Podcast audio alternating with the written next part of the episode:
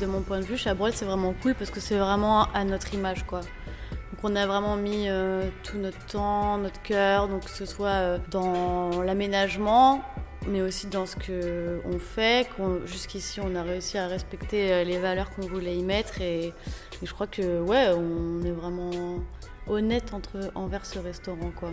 Mm. Et c'est un restaurant de quartier, et ça c'est trop cool. Ouais, c'est ça. Moi, j'allais rajouter bah, l'ancrage dans un lieu était important pour nous, pas euh, poser un restaurant comme un cheveu sur la soupe euh, où, euh, où il y aurait une clientèle uniquement de passage qui vient une fois et qui repart. Ça, c'était vraiment pas ce qu'on avait envie de faire. On avait envie euh, de connaître les gens et, et qui reviennent, et c'est le cas.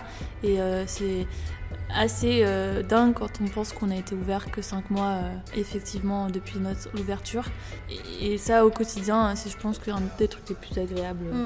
on a aussi des, je sais pas, on a des clients qui nous font des, qui nous font des petits cadeaux, Des qui cadeaux. nous amènent euh, des citrouilles. euh, Le Larousse gastronomique est là-bas, c'est une voisine qui nous l'a donné. Des bonbons. Ouais. Une dame qui nous a ramené des bocaux euh, qui étaient dans la cave de la maison de sa grand-mère, je crois, Ouais. et qu'elle savait pas quoi en faire, on nous a refilé. J'aime bien, Ouais. on me fait des cadeaux. Bonjour, je suis Marie Marconi et euh, je suis euh, chef de la cuisine du restaurant Chabrol. Donc je fais à manger quotidiennement dans ce beau lieu.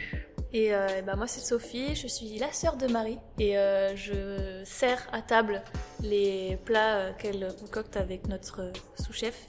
Et je sers aussi du vin et des boissons parce que j'adore ça. Bienvenue. Salut Marie, salut Sophie. Salut Vincent. T'as le même bonjour que Joran. Bonjour. tu dois refaire ton bonjour Ouais, je m'en fous. Je suis très très content d'être là avec vous en plus, physiquement dans votre lieu qui est vraiment hyper beau. J'ai pas pris assez le temps de le regarder en arrivant avec toute mon installation, mais c'est assez incroyable. La première question que je pose à tout le monde, c'est de me dire tout simplement où on se trouve euh, géographiquement. Bah, on se trouve à Bruxelles, dans la commune de Scarbeck, pas très loin de, de, justement de la maison communale, donc place Collignon, sur l'avenue Louis Bertrand, qui est une avenue euh, qui est très belle et qui a été récemment classée parce qu'il y a plein de maisons de maîtres et donc euh, très belle avenue qui descend vers le parc Josaphat. Pourquoi vous vous êtes installée ici? Alors en plus, vous êtes française, donc euh, ici à Scarbeck, ici dans la rue, potentiellement même ici en Belgique. Mais on cherchait un endroit sympa pour ouvrir euh, notre restaurant et notre euh, frangin vit ici depuis euh, plus de 10 ans. Donc on est venu souvent le voir à Bruxelles et on s'est toujours dit qu'un jour on habiterait ici. Je sais pas, on aime bien l'âme de la ville, les gens, euh, l'ambiance, tout ça. Et euh, quand on est arrivé, on a pris, on, on a, on a pris un appart en coloc euh, à quelques rues d'ici. Et en allant au parc, la légende dit que nous allions cu- cueillir du sureau. Et on est tombé sur, sur ce, ce local avec l'affiche à louer. Et euh, on a regardé par la fenêtre et là, le coup de foudre. Il y a du sureau à Josaphat. Euh, J'aurais peut-être pas dû pas le dire. trop le dire.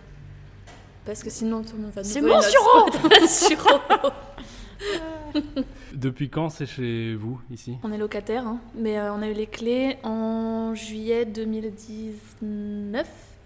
Oui, c'est ça. Ouais.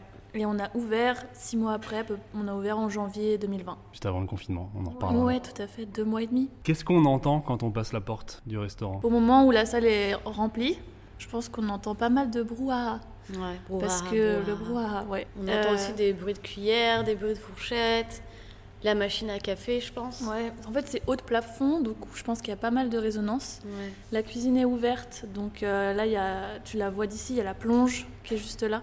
Euh, donc il y a pas mal de, de bruit, je pense. On a aussi quand même de la musique euh, en fond. Il y a euh, le ding de la sonnette qui veut dire euh, Sophie, viens chercher les plats, c'est chaud et tout, c'est prêt. on passe. Quand on rentre, qu'est-ce qu'on sent, qu'est-ce qu'on ressent quand on fait le tour des lieux? Si je faisais un tour et que j'arrivais à vous, qu'est-ce que je sentirais, qu'est-ce que je ressentirais? Peut-être que tu ressentirais des effluves de la cuisine, je l'espère, qu'ils soient agréables. c'est le but. Bah ouais, quand tu passes la porte, euh, je pense que visuellement, les gens sont assez frappés par le, lieu qui a un beau volume. On a une belle hauteur de plafond. Il y a le bar juste à la droite quand on rentre, qui est euh, assez. Enfin, un- c'est- il est super beau. Il est euh, couleur verte, euh, vert foncé un peu. Il y a du laiton, donc euh, doré, euh, plein d'étagères avec des verres, des bouteilles de vin. Le carrelage est super coloré aussi. Et il y a tout. Je pense que le bois est aussi un élément assez important euh, dans le restaurant parce qu'il y a une banquette qui fait euh, le long des murs. Une banquette en bois, chaises en bois, table euh, en, en partie en bois. Et euh, les gens sont souvent frappés par le lustre central qui est assez euh, imposant en fer forgé avec des espèces de tiges côté C'est un un peu floral. Ouais, ça ressemble à des feuilles de ginkgo et au bout il y a des euh, lampes qui sont entourées d'un de papier. En fait, c'est des lampes en papier en origami pliées par un artiste euh, saint-gillois. La structure en fer forgé était là avant. Bon, pareil, on ne sait pas trop la dater, mais d'après ce que certaines personnes nous ont dit, c'était vers les sablons, il y avait des, des antiquaires ou des, artisans qui faisaient euh, des trucs en fer forgé comme ça dans les années 70-80. Ouais. Et du coup, le- au bout, au niveau des ampoules, il y avait des fleurs en des espèces de tulipes en pâte de verre. Très kitsch. C'était super kitsch. C'était assez beau, hein. franchement c'était beau, mais c'était un peu abîmé et on avait un peu envie de changer euh, ce côté euh, kitsch. Du coup, on a remplacé ça par euh, ces embouts en papier faites par Ben Hartside, un artiste qui fait des lampes en papier. Mais en tout cas, euh, je pense que quand on rentre dans le restaurant, on a un peu l'impression d'être projeté dans un passé. Enfin ouais, c'est un peu un voyage dans le temps. Je- moi, je trouve, ça me le fait tout le temps. Comme si on avait pris une pièce, euh, enfin un restaurant d'antan et qu'on l'avait euh, transporté directement en 2021. Je trouve ça assez cool. On arrive à vous. Bonjour. Bonjour. Bonjour. C'est quoi votre plus beau bonjour pour les, les clients? Toi, Sophie, tu dis pas. Tu sais, tu dis bonjour aux clients. Bah si, moi je dis, euh, je dis bonsoir. Peut-être pas comme ça. Enfin bon, on peut dire bonjour aussi le midi. Du coup, on est ouvert le midi aussi. Moi, je dis pas bonjour. J'ai pas le temps. si, s'ils me regardent, je dis bonjour ou je souris, mais je vais pas crier aux gens qui rentrent. Oh, bonjour, vous Non, des fois, je, suis... je les vois même pas, donc... euh, Tu dépasses du. Je dépasse un peu, ouais. Bah, je vois plus les gens qu'ils ne me voient, je crois, mais ils Mm. me voient quand même un peu. Mais on a fait exprès de surélever aussi pour qu'elle puisse se cacher euh, derrière, pour se curer le nez, tout ça. C'est craignos. non, mais c'est très désagréable. Moi, j'aime pas quand les gens euh, te scrutent, en fait. C'est cool qu'ils puissent voir ce qui se passe dans la cuisine, mais pas qu'ils scrutent tout ce que tu fais avec tes mains, euh, les dressages des assiettes et tout. C'est stressant. C'est stressant. euh, c'est c'est déjà un métier suffisamment stressant si en plus on doit avoir des gens qui, je sais pas, qui analysent tout ce qu'on fait. euh, Enfin, on n'est pas, on n'est pas dans un restaurant gastronomique ici, donc. euh, Est-ce que c'est pas le moment de euh, poser la question de Joran à ce moment-là, vu qu'on parle de secret de fabrication? Ah oui. J'ai l'impression que lui, il aurait bien euh, passé une petite tête par-dessus pour voir. Ah ouais Oh là. Quel curieux ce Joran. Qu'est-ce qu'il m'a posé comme question? T'es stressé? Au secours Ça va. Je sais qu'elle sera emmerdée pour répondre, mais il faudrait demander à Marie, c'est la cuistot. C'est quoi ton putain de secret?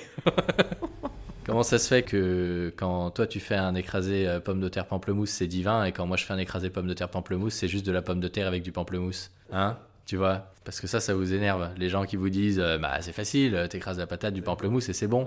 Toi tu le fais chez toi, c'est pas bon. Elle, elle le fait, c'est divin. Alors merde. Waouh Bah, le secret, c'est déjà que j'ai fait trois ans d'études et qu'un palais, ça s'éduque, déjà. Que peut-être j'ai grandi dans une famille où on était très à cheval sur le goût, donc euh, c'est un long cheminement. Parce que je suis sûre que si Sophie fait l'écrasé de pommes de terre, euh, peut-être qu'il sera pas techniquement parfait, mais l'assaisonnement sera aussi bon que le mien, franchement. Parce que moi je goûte beaucoup, j'aime bien. Elle aime bien goûter. J'éduque mon palais en permanence. Non, euh, des études et puis. euh, Ah, tu vois là, t'as donné un coup dans la table. Ça va être terrible là. Non, je- Faire des études, euh, ça aide. On comprend beaucoup plus comment marche euh, la chimie des, la chimie des ingrédients. Goûter, refaire, faire mille fois et puis. euh, Il y a la que gourmandise dire aussi quand même. Aussi, j'aime tellement manger que, en fait, à chaque fois que j'assaisonne un truc, je me demande euh, comment est-ce que moi euh, j'aimerais le manger. Et je le fais comme moi je l'aime, quoi. Donc il faut un- une balance entre l'acide, le sucre, la mer, euh, enfin tous les différents goûts qui existent. Ok, donc euh, si on veut faire un écrasé pomme de terre pamplemousse, bah, on a trois ans d'études. Peut-être pas trois ans, mais ouais. Enfin, ça peut être, comme il dit, ça peut être très bon aussi, euh, fait chez soi, euh, pour soi, mais je sais pas. Peut-être que Joran devrait se poser plus de questions sur sa manière de faire un écrasé de pommes de terre pamplemousse. Je ne sais pas. je rigole. Vous avez toujours su que vous vouliez faire ça, de la cuisine et ouvrir le chabrol. Bah non, alors pas du tout en tout cas en ce qui me concerne, parce que en fait euh, avant ça, donc moi j'ai- j'ai j'ai- j'ai étudié les sciences politiques, donc euh, ça a quand même pas grand chose à voir. Mais dans euh, les sciences politiques, je me suis surtout euh, posé des questions sur l'alimentation, le, système alimentaire, etc.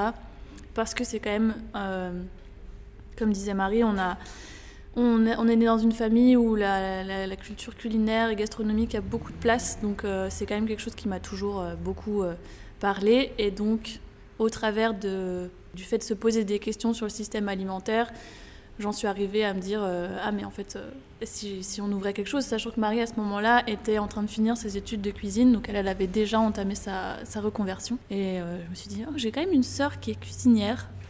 Euh, moi je suis un peu obsédée par la bouffe. Ça m'a l'air d'être un truc qui pourrait marcher. Donc, tu as fait sciences politiques, tu as étudié après les circuits de producteurs et de, de distribution. Euh, en fait, j'ai fait donc Sciences Po. Je suis allée euh, en Italie bosser euh, deux ans et demi, trois ans pour le mouvement Slow Food, qui est donc un réseau international dont le siège est en Italie, dans une région euh, hyper marquée euh, en termes de gastronomie. C'est une région viticole. Il y a plein de, enfin, c'est hyper riche euh, culinairement parlant et au niveau des produits. Et ça m'a donné envie d'approfondir la question des filières alimentaires. Donc là, j'ai encore euh, réétudié ça un peu. Et à ce moment-là, pendant cette année d'études sur les filières alimentaires, on a commencé à faire un- une sorte de business plan avec Marie. On est allé à Bruxelles pour euh, voir un peu, euh, rencontrer des gens. Et quand on a débarqué ici, deux- il y a deux ans. J'ai bossé dans un restaurant. euh, c'est la première fois que je bossais euh, en tant que serveuse dans un resto. J'y ai travaillé neuf mois, donc c'était un peu pour me former, me, jeter dedans et voir euh, si j'aimais bien. Et en fait, j'ai bien aimé. Donc, tu as une petite phase de, de pratique quand même. Oui, quand même, parce que bon, euh, c'est, Ça, ça, ça s'apprend un peu quand même. Il y a des choses à savoir. Tu passais d'une passion pour la nourriture et d'un intérêt pour les circuits de production à du service en salle. Ouais, ouais, ça n'a rien à voir. Enfin, ça n'a rien à voir, oui et non, parce que c'est cool de pouvoir euh, partager une passion pour le produit euh, avec les gens. Surtout que j'étais quand même dans un restaurant qui avait une approche euh, aussi euh, sur les produits, euh, enfin qui étaient, qui sont au centre de la de la nourriture. Donc il y a un lien, mais le service en soi, c'est déjà autre chose. T'as eu peur un peu que la, la partie service te plaise pas ou en tout cas qu'elle te plaise pas suffisamment? Et deuxième question, est-ce que, est-ce que ici, du coup, à Chabrol, tu gères la partie approvisionnement aussi, donc le lien avec les producteurs ou vous le gérez à deux? Enfin, comment tu trouves ta place? Alors le service, oui, clairement, j'avais super peur euh, que ça me plaise pas et que d'être super nulle parce que je suis hyper maladroite déjà pour commencer. Je suis maladroite, je suis un peu lente, ce qui n'est pas un problème, mais euh, qui est- peut être un problème parfois en, en heure de rush. Mais euh, en fait, euh, c'est une question beaucoup d'organisation euh, du travail et de dynamique. Donc, ça, une fois qu'on prend le pli, ça se passe très bien. Donc ça c'était réglé on va dire et j'ai surtout beaucoup apprécié le contact avec les clients donc ça c'est quand même le plus important et pour ce qui est la partie approvisionnement on gère ça à deux on a fait un gros travail en amont de l'ouverture du restaurant pour trouver euh, nos fournisseurs et c'est un travail constant à chaque fois qu'on veut travailler quelque chose, on, se demande euh, comment le trouver, si c'est euh, judi- judicieux d'utiliser ce produit, comment il est fait et par qui on peut se faire fournir. Donc ça, c'est vraiment un truc qu'on fait à deux, tout le temps. La gestion des commandes, par contre, c'est Marie. Mais euh, Mais parfois, moi, j'ai des doutes et comme elle en sait bien plus que moi euh, sur euh, pas mal de thématiques, je lui demande Mais le poulpe, tu pourrais me faire un petit topo si j'ai envie d'en travailler? Et du coup, on regarde, on appelle son amie spécialiste de la question du poisson chez Slow Food. Elle me fait un petit compte rendu et on décide de jamais faire de poulpe, par exemple. c'est un peu frustrant, mais c'est comme ça. Donc, euh, quand même, tu t'en occupes euh, pas mal.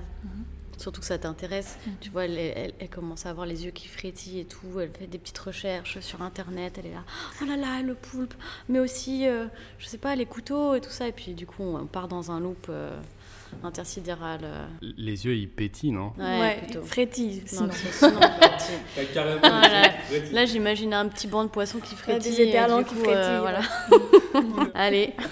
Quelles sont les valeurs de sélection des produits en fait? Ce que tu dis, il y a- si on, on garde le poulpe pour faire un topo, en fait, on fait pas de poulpe, par exemple. Mais à quel, comment vous naviguez entre ce qu'on fait, ce qu'on fait pas, ce qu'on choisit, ce qu'on choisit pas C'est quoi les critères Enfin, qu'est-ce qui vous, qu'est-ce qui vous meut? C'est si difficile. Mais euh, non, déjà, on essaye de minimiser notre impact, euh, on va dire, euh, écologique. Donc, c'est-à-dire en essayant de prendre des produits qui viennent au maximum de la région. Mais ça suffit pas, en fait. Il faut voir comment ils sont produits. Derrière un brocoli, il y a, une personne, en fait. Il y a un être humain qui, qui, le- qui travaille la terre et qui le fait, euh, euh, pousser. Il y a tout un écosystème autour de ça. Donc, on essaie de, faire en sorte que. euh, comment dire? Bah, en fait, le truc, c'est que chaque filière est hyper différente et construite différemment. C'est assez complexe. Donc, par exemple, pour tout ce qui est fruits et légumes, c'est relativement simple pour nous parce que avant euh, d'arriver ici, on a rencontré euh, la personne qui est maintenant notre fournisseur principal, donc euh, Thibaut Godet, qui a ouvert, qui est grossiste en fait, donc terroiriste ça s'appelle. Et lui fait ce travail-là auprès de maraîchers, donc de recherche, et on a confiance en lui parce qu'on l'a rencontré et qu'il partage des valeurs et qu'il est hyper transparent et qu'on continue toujours de se poser des questions vis-à-vis -vis de ça. Donc ça, c'est assez chouette de pouvoir aussi déléguer cette partie-là à quelqu'un d'autre dont c'est le métier. Je pense qu'on parle beaucoup de circuit court et le circuit court c'est hyper important, mais il y a aussi euh, les intermédiaires, des intermédiaires qui sont fondamentaux justement, parce que nous en tant que restauratrice, on n'a pas forcément le temps d'aller euh, faire la tournée des producteurs, en plus on déteste conduire, donc euh, on n'irait pas avec une camionnette faire le tour des producteurs de la région. Je que tu allais dire en plus on déteste les producteurs. non, non, non. Alors ça non par contre.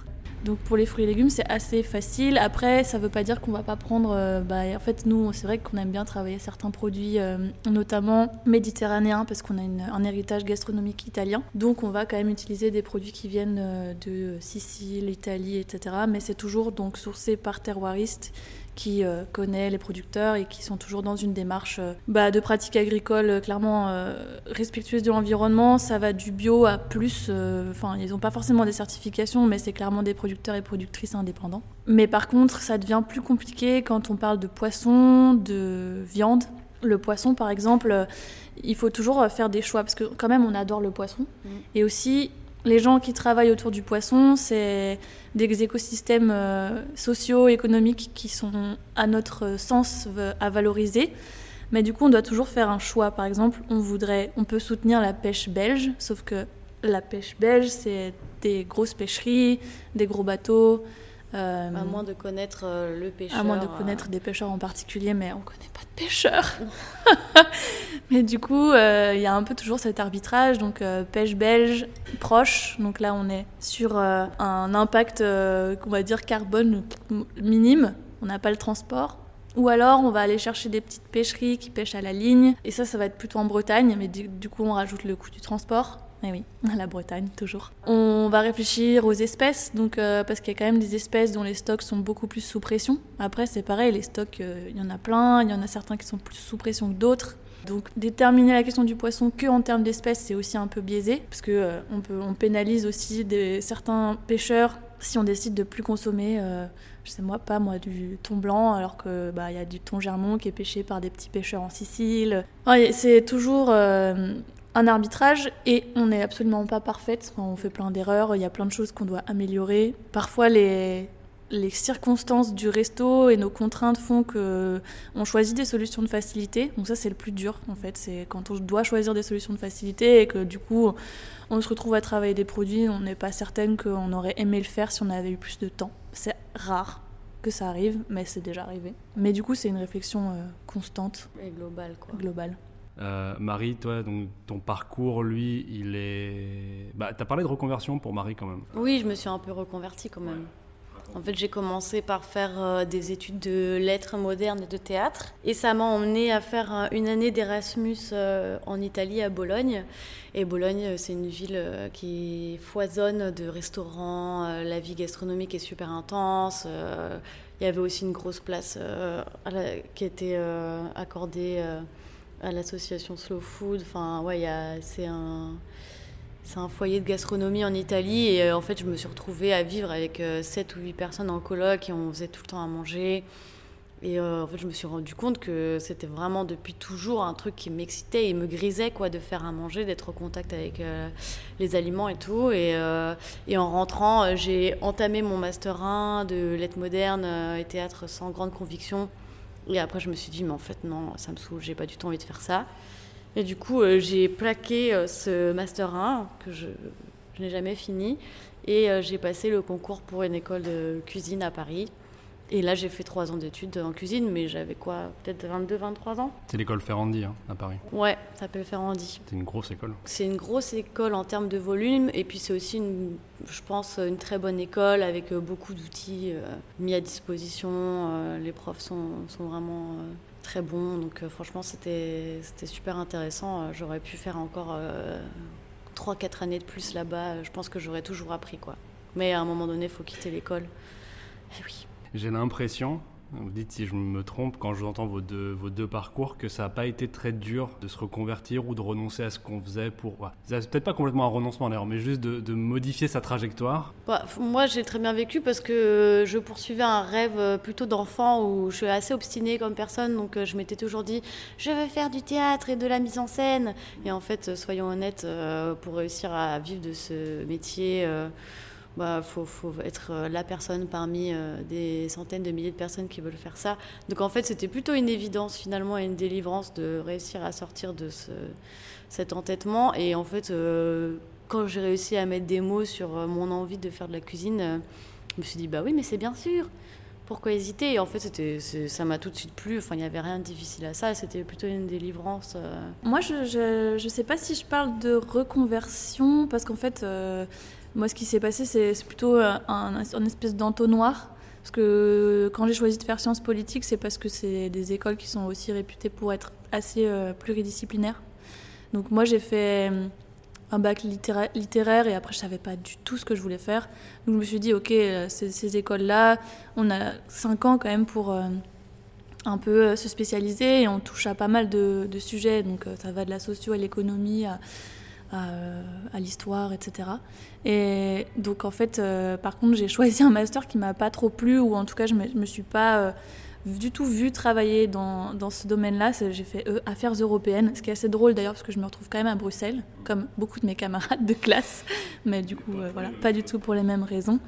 Et en fait, donc en fin de cinquième année, quand on doit faire ce stage, j'ai un peu genre bidouillé parce que c'est vrai que du coup un stage dans une association sur les thématiques de l'alimentation c'était pas vraiment très euh, eurocentré on va dire en termes de genre politique européenne.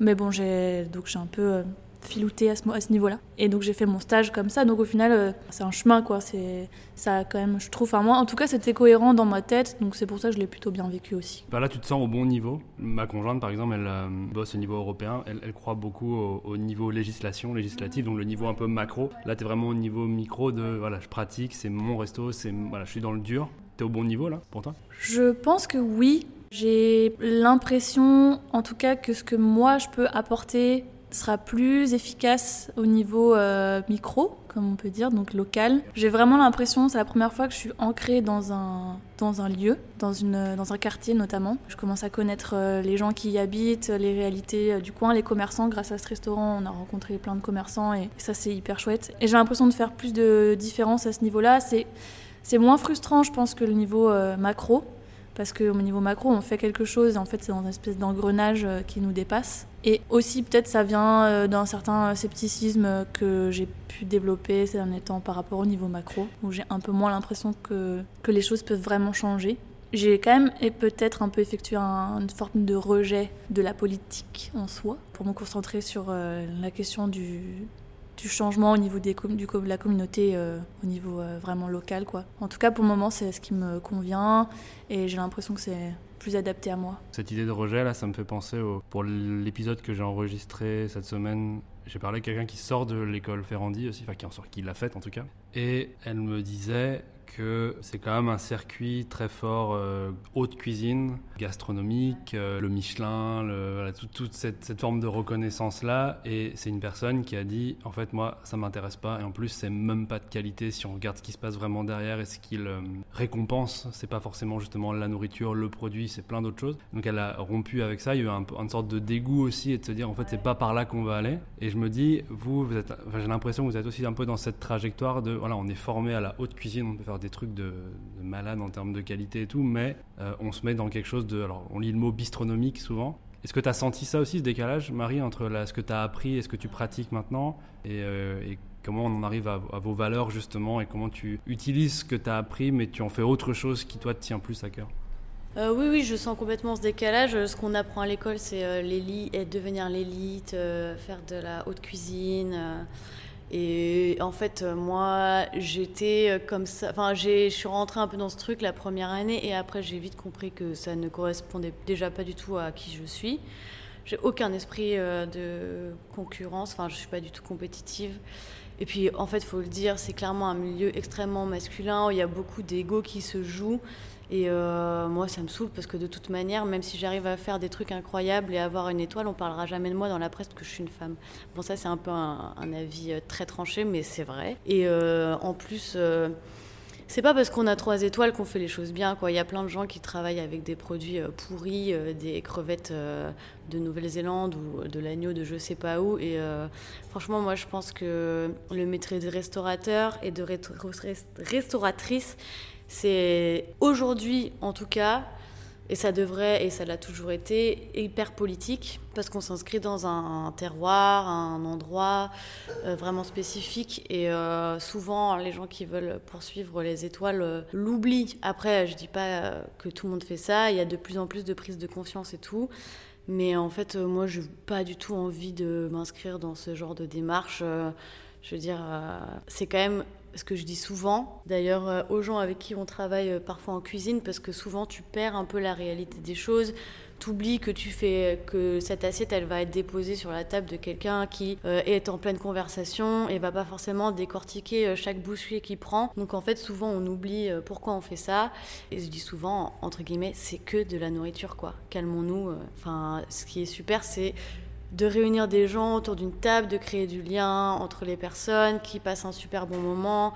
Et euh, si c'est pour euh, passer trois heures à décortiquer euh, ce qu'il y a dans l'assiette, je trouve ça un peu dommage quoi. Donc en, tout cas, moi j'aime bien le faire de temps en temps, d'aller dans des restaurants étoilés et passer le temps à décortiquer, mais c'est aussi parce que j'ai eu cette formation là. Mais euh, ce qui me fait beaucoup plus euh, kiffer, c'est que les gens ressortent et te disent euh, j'ai passé un super moment, la nourriture est cool, le service était relax et aux petits soins et la nourriture était vraiment sympa. Ça me rappelle le plat que mon grand-père ou ma grand-mère faisait et franchement quand on nous dit ça, c'est la meilleure des récompenses quoi. Et du coup, ouais, on veut pas euh, prétendre à plus que ce qu'on sait faire. Et, euh, et, voilà, je sais pas quoi dire d'autre. Help bah non, bah, très bien, très bien dit. Vous avez dit plusieurs fois toutes les deux que euh, c'est politique, que la nourriture c'est politique. Du coup, qu'est-ce que vous diriez de, de, vos valeurs et de votre engagement? Je pense qu'il y a quelque chose d'assez militant. Sais pas si le mot est approprié pour vous, si vous le prenez comme ça. Alors, je ne sais pas si on peut parler de militance quand on, fait juste son métier finalement. Mais en tout cas, oui, dans l'engagement, ça c'est clair. Je pense qu'on peut dire que on a une vision du système alimentaire dans le sens où on sait qu'on s'inscrit dans une chaîne qui euh, implique beaucoup de gens et euh, beaucoup de travail et que l'alimentation c'est un des trucs les plus fondamentaux donc euh, ça touche tout le monde et du coup on a une responsabilité en tant que restaurateur restauratrice pardon et c'est clairement important pour nous que les gens puissent avoir confiance quand ils se posent des questions sur la provenance et l'alimentation et il y en a de plus en plus des gens qui sont à la recherche de ça. J'ai pas envie qu'ils rentrent dans le restaurant et qu'ils se posent mille questions sur les produits qu'on utilise parce que euh, c'est aussi à nous de faire ce travail-là. Donc comme je disais tout à l'heure, c'est pas évident. Parfois on se trompe et on est toujours en, processus d'amélioration. Mais euh, enfin voilà, on a une responsabilité aussi euh, de parler de ça. Moi j'adore quand les clients me posent des questions parce que c'est vraiment l'occasion d'en parler de montrer aussi à quel point c'est complexe parce qu'on a tendance un peu à se référer à des mots quand il s'agit de l'alimentation. On a le local, le durable, euh, le, circuit court. etc. Mais on ne sait pas vraiment, enfin surtout en tant que citadin, on, a tendance un peu à oublier ce que ça veut dire. Que local, c'est pas euh, un espèce de mot euh, qui veut dire que c'est super génial, parce que le local, des fois, c'est de la merde. Mais du coup, enfin, il faut, il faut, voilà, il faut voir tout ce qu'il y a derrière. Déjà qu'il faut que le produit soit bon. Il faut que ce soit produit de manière intelligente et respectueuse de l'environnement. Il faut que les personnes, hommes et femmes qui travaillent à la production de ce, de ce, produit euh, soient bien traitées. Euh, il faut que ça ne vienne pas de l'autre côté de la planète, mais encore je dis ça, mais on utilise du poivre, donc euh, le poivre ça pousse pas en Belgique ni en Europe, ça pousse en Asie majoritairement ou un peu en Afrique. Et euh, évidemment que du coup, on a des produits qui viennent de l'autre bout de la planète. Après, on les utilise avec parcimonie, on les valorise. Et euh, quand on l'utilise, on a conscience de l'impact qu'on a euh, en cuisinant. Et par exemple, si on fait. Bah, c'est comme quand on fait de la, de la viande, en fait. Il ne faut pas oublier que finalement, on reçoit des morceaux de viande parce que nous, pour le moment, on n'est pas assez nombreux pour commander euh, des veaux entiers ou des cochons entiers. Donc, on commande des parties qu'après on travaille. Et souvent, en fait, ne pas voir l'animal mort en entier, on oublie que c'est un animal mort. Donc, euh, moi, je pense que c'est super important de se souvenir que euh, cette bête a été tuée, euh, très certainement dans des conditions atroces, parce que pour le moment, l'abattage, euh, on sait pas, enfin, c'est pas du tout fait comme on voudrait que ce soit fait. Et du coup, bah, tout utiliser, quoi. Voilà, on essaie de jeter le moins possible, d'utiliser les os pour faire des jus, des fonds, des bases de sauce la peau pour la faire sécher. Enfin, ici, on travaille aussi beaucoup en essayant de réduire au maximum nos déchets, par exemple. Et ça, avec l'œil Win, donc qui est euh, le sous-chef euh, du restaurant, il est à fond là-dedans, il fait des fermentations de peau, de melon, enfin on essayait vraiment d'essayer plein de trucs, de faire sécher. Donc aussi on, fait on a un petit laboratoire, euh, donc on essaye donc de réduire nos déchets, d'être ultra transparent vis-à-vis des clients sur la provenance et la manière dont les produits sont produits. J'arrive, je dis toujours ça, mais j'arrive pas à trouver une autre manière de le dire. et puis aussi, je crois que l'autre, l'autre chose qui nous tient à cœur, c'est que c'est aussi la valeur sociale euh, du repas.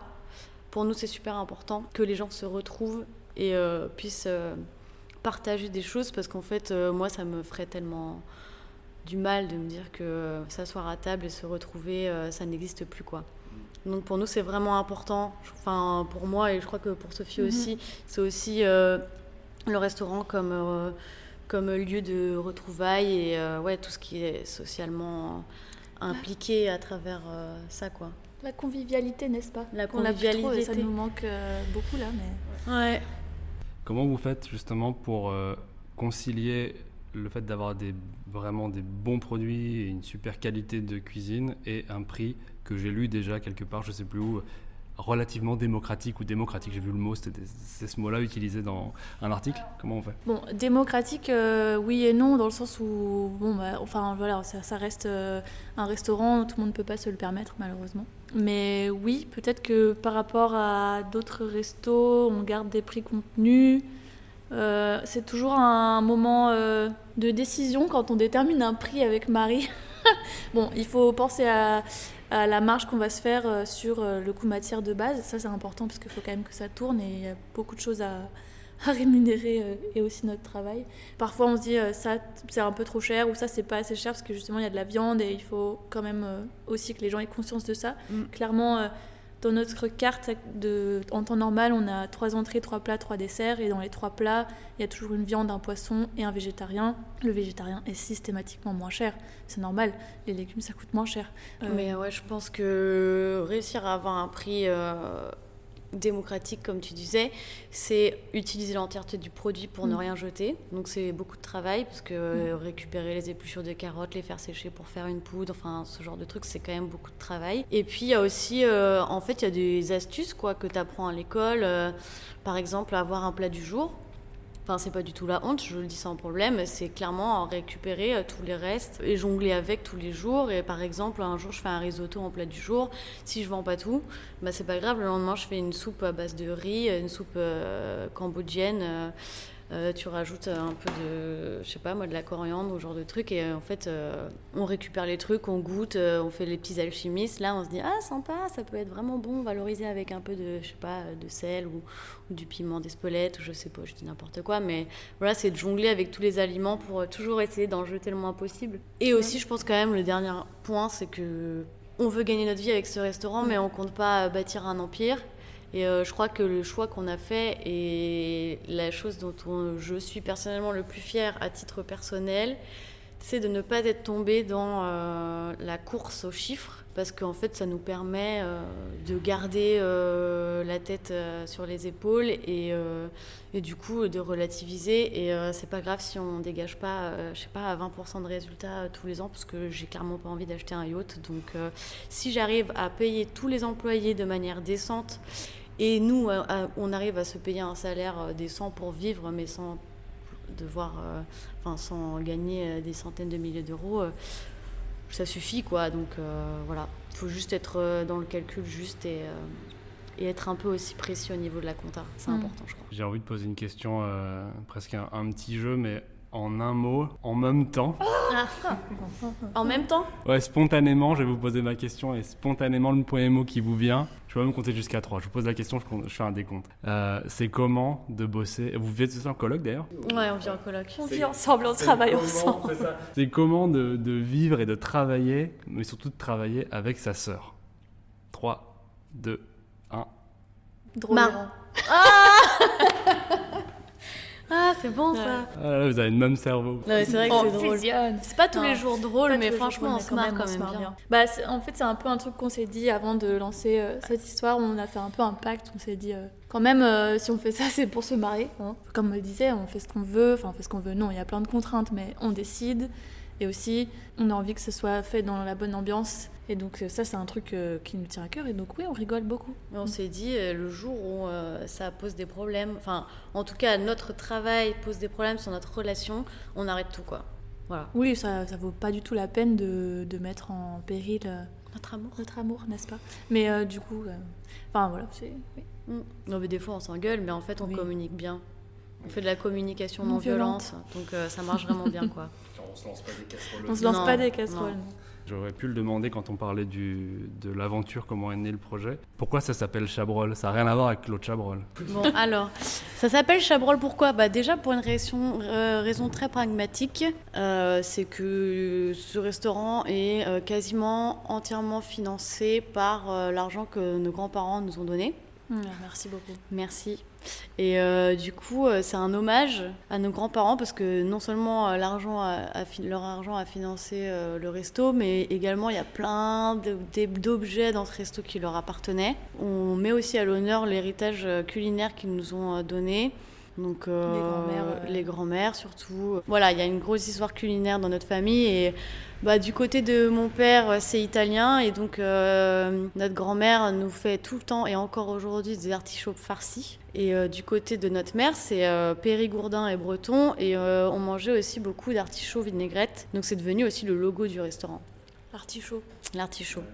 Et en fait, euh, chabrol, donc c'est un terme occitan euh, qui désigne le fait de euh, mettre du vin dans sa soupe ou dans son bouillon pour euh, en, en finir toutes les dernières gouttes et porter l'assiette à sa bouche et et en fait, c'est un geste d'économie paysanne qui se faisait beaucoup dans les campagnes pour se redonner un petit coup de boost après une longue journée de labeur. On mettait un petit loupé- lampé de vin dans la soupe et ça, ça fait toujours du bien. Et oui, et, en- et en plus, c'est. Enfin, moi personnellement, ma première approche du vin, Mm. c'est en faisant chabrol avec mon grand-père qui, qui nous versait. C'était lui qui versait la petite rasade de vin, euh, comme ça il dosait la, la dose Ouais.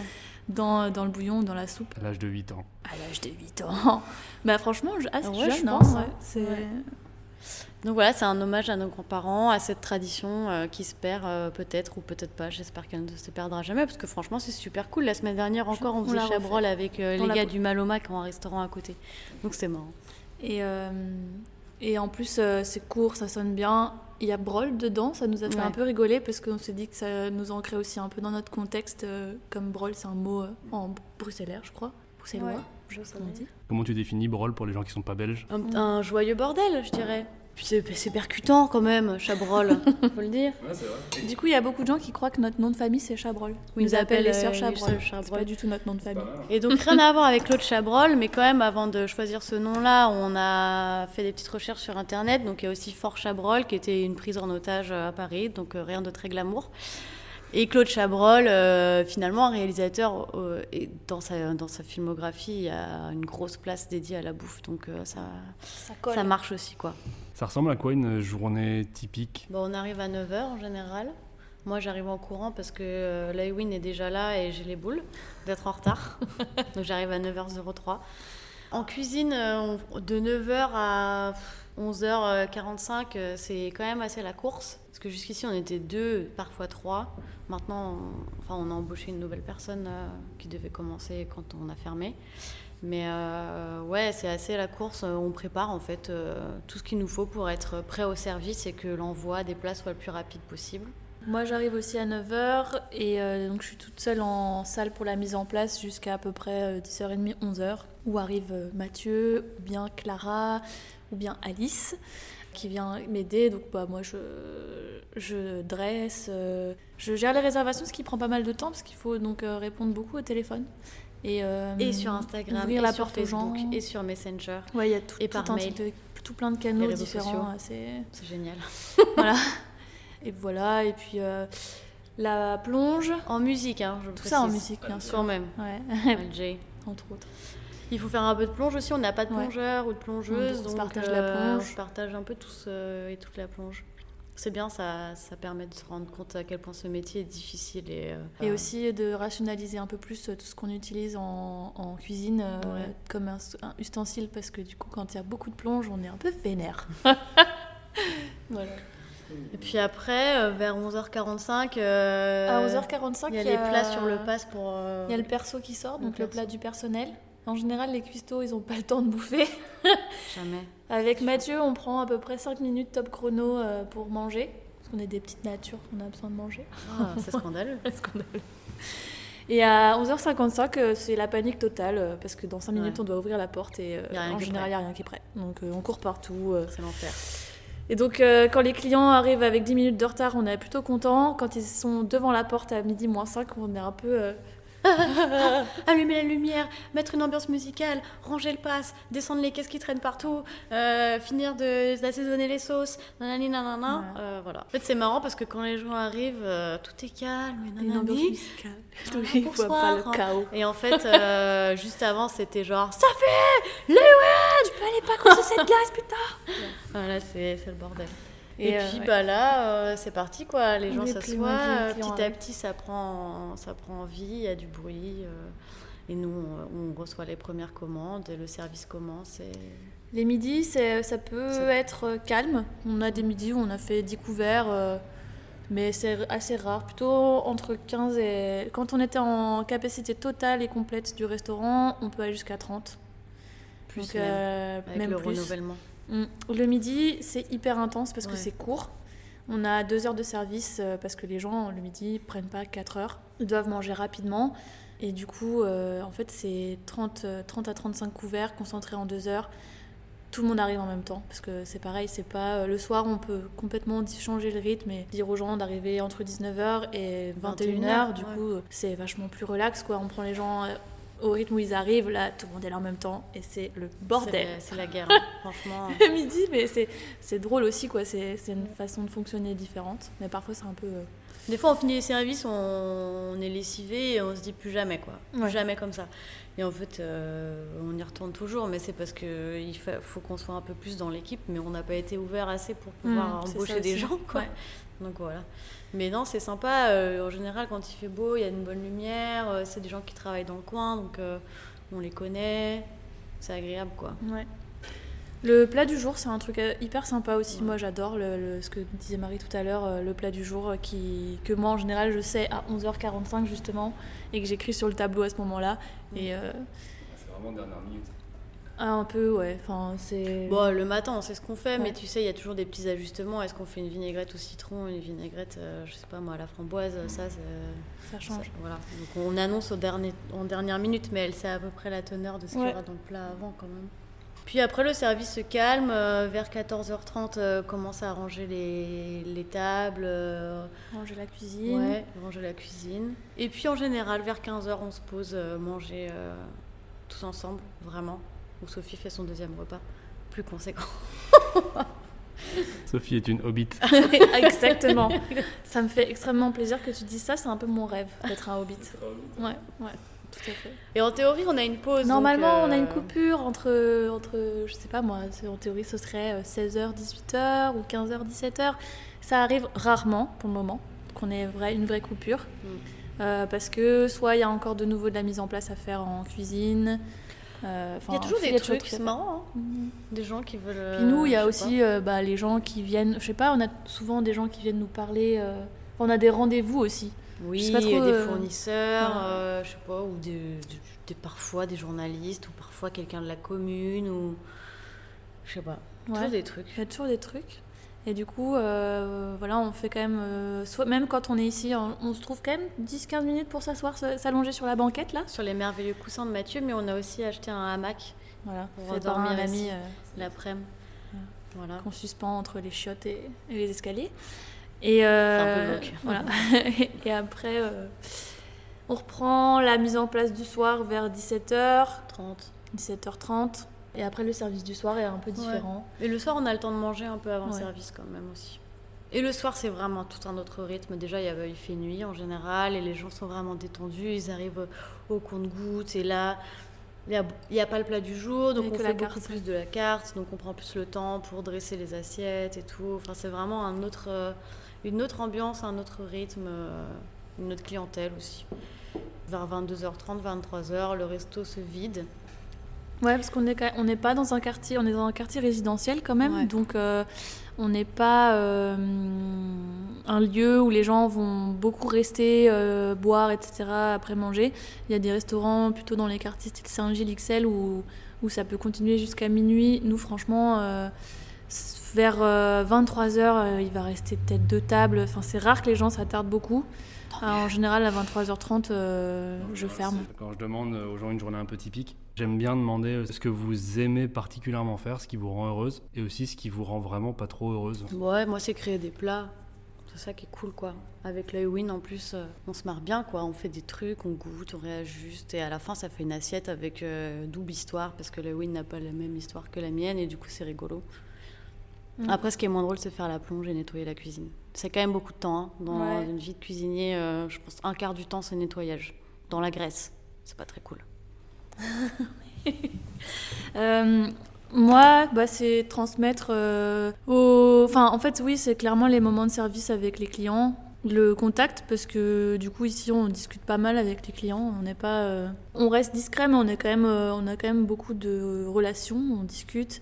Quand les gens arrivent, on leur apporte le menu. En général, on leur fait un petit... récapitulatif de ce qu'il y a à la carte puisque c'est relativement court et à chaque fois j'aime bien euh, justement ce que dit Marie, l'histoire euh, qui est derrière les plats, on aime bien la transmettre parce que c'est toujours euh, intéressant. Après, il y a des gens, des fois, ça les intéresse pas et tu le sens et, c'est pas grave. Mais ça, c'est quand même le truc le plus, le plus sympa pour moi. Quand un service se passe avec plein de clients sympas, c'est trop cool. Avec Mathieu, euh, on, on est toujours de super bonne humeur euh, quand c'est comme ça. Et ah oui, aussi, puis bon, travailler avec nos. Bah, Marie Ouais. avec Lewin. Moi avec Mathieu ou Clara et Alice, euh, enfin, on travaille avec des gens euh, que- qu'on aime euh, et qu'on apprécie, et avec qui on, on se marre, comme on disait tout à l'heure. Sur qui on peut compter quoi. Ça c'est une Ouais. chance incroyable.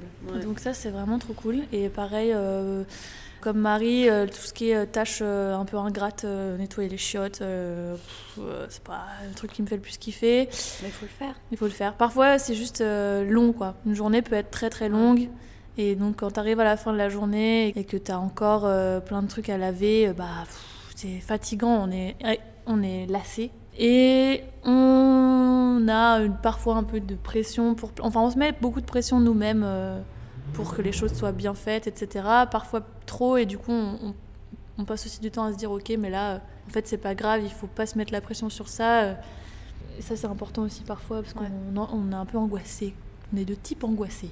Voilà. Perfectionniste. faut parfois revenir euh, les pieds sur terre. Ce n'est que de la nourriture. Voilà, c'est pour ça que j'essaie de le dire aussi pour m'auto-convaincre. Voilà. Ça va peut-être être le moment de vous, euh, de vous sortir la question, euh, la question surprise. J'ai un petit doute sur euh, mes, mes comparses, euh, enfin les personnes qui auraient pu poser une question. Tu penses à quoi? Bah, je pense à Sybille et Grégoire, mais je sais pas si c'est eux. La question qui suit, euh, en- j'en avais discuté en- assez longuement avec Joran aussi, c'est comment vous, comment vous avez vécu 2020, euh, la période de fermeture, le changement, voilà. Et euh, je vais vous faire écouter la question mystère parce que euh, ça s'inscrit dans ce cadre-là aussi. Et ben, euh, moi, j'aimerais bien leur demander, euh, puisqu'elles ont ouvert, euh, puisqu'elles ont ouvert très peu de temps, un peu comme nous, très peu de temps avant le Covid, j'aimerais bien demander comment est-ce qu'elles ont, pour pouvoir faire le parallèle avec Pénat, comment est-ce qu'elles ont vécu euh, cette fermeture rapide juste après l'ouverture et, et comment elles s'en sortent maintenant, euh, pas, pas, pas financièrement forcément, mais comment elles sont, voilà, comment, comment elles rebondissent et, et, euh, et puis comment ça s'est passé tout ça, toute cette ouverture, parce qu'on on n'a pas trop eu de nouvelles, on n'a pas pris, on n'a pas pris de nouvelles clairement de leur ouverture, à part sur les réseaux. Et euh, ouais, bah ouais, on, on leur passera le bonjour avec plaisir, c'est trop cool. C'est trop marrant. Ah oui, donc ils ont fait Ferrandi. Oui. Ils ont fait Ferrandi et ils étaient l'année juste avant moi. Et aussi, euh, Grégoire était sous-chef dans le resto où j'ai fait mon stage au Square Gardette. Il m'en a fait baver. hein.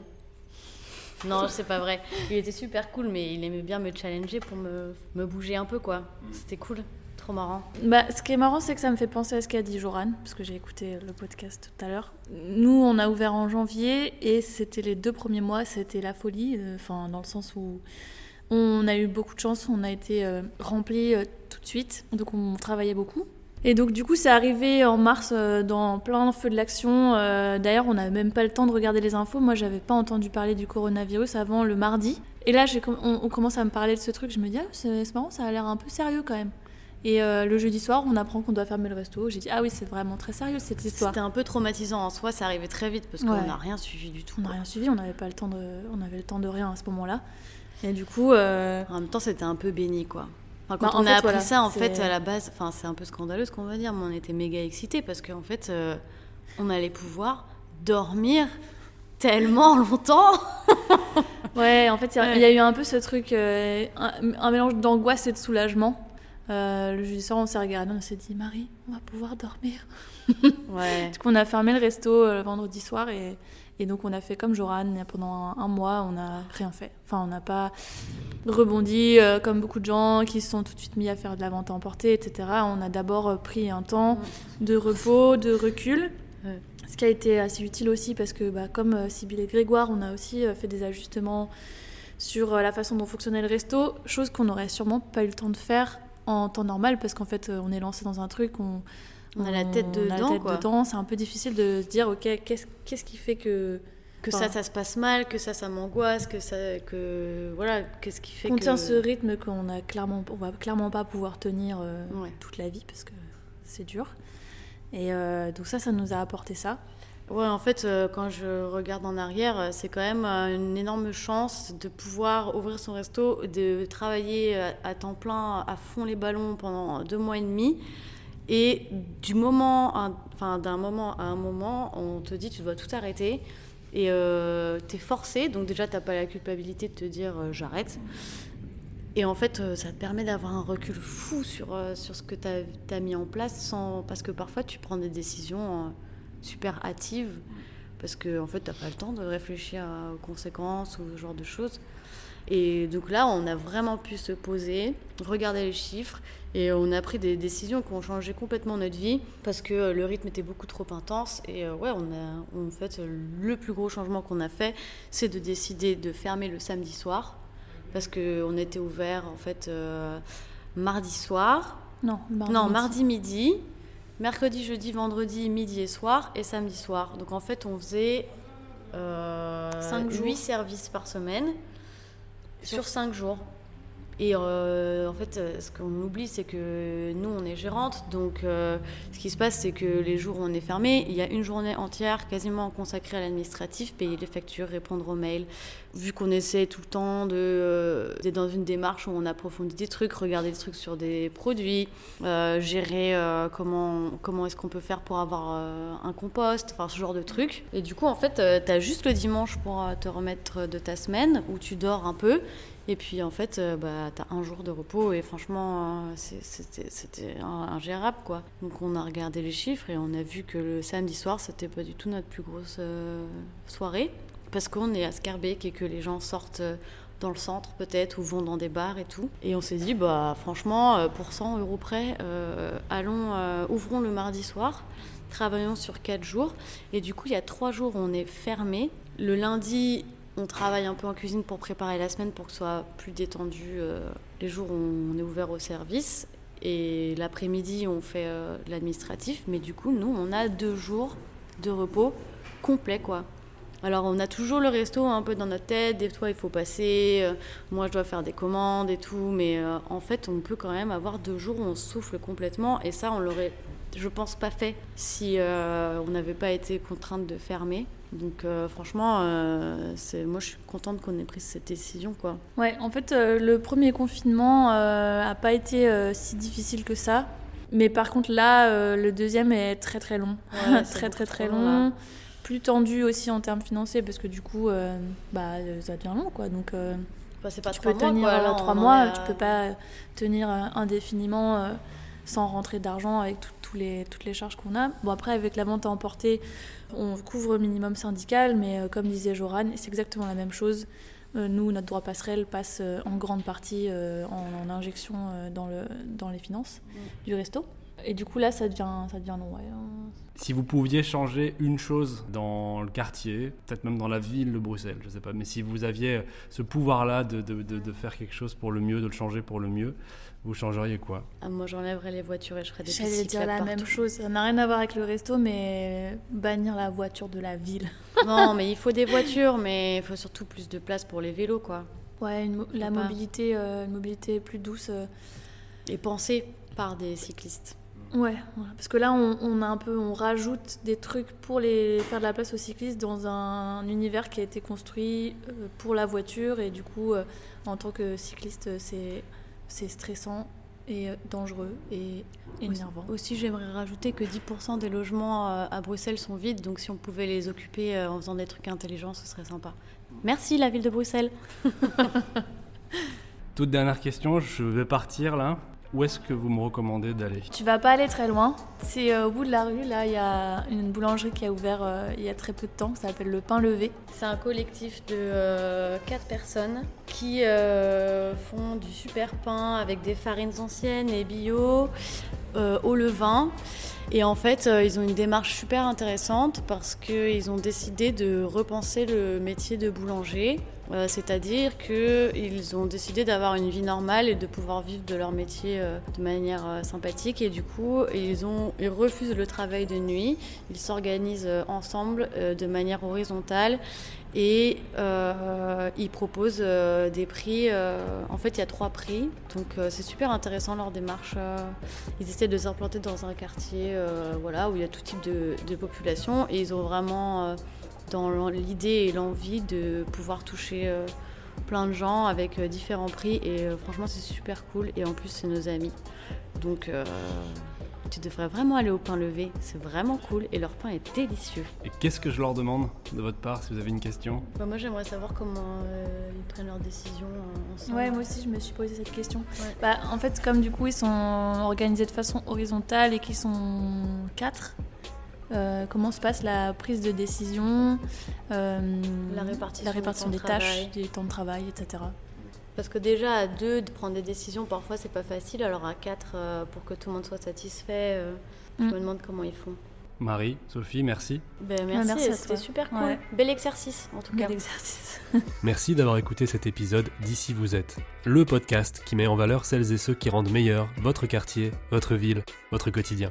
Pour soutenir le projet et me permettre de continuer, merci de suivre Ici vous êtes sur Facebook et Instagram, de laisser des commentaires partout où vous le pouvez et de parler du podcast autour de vous.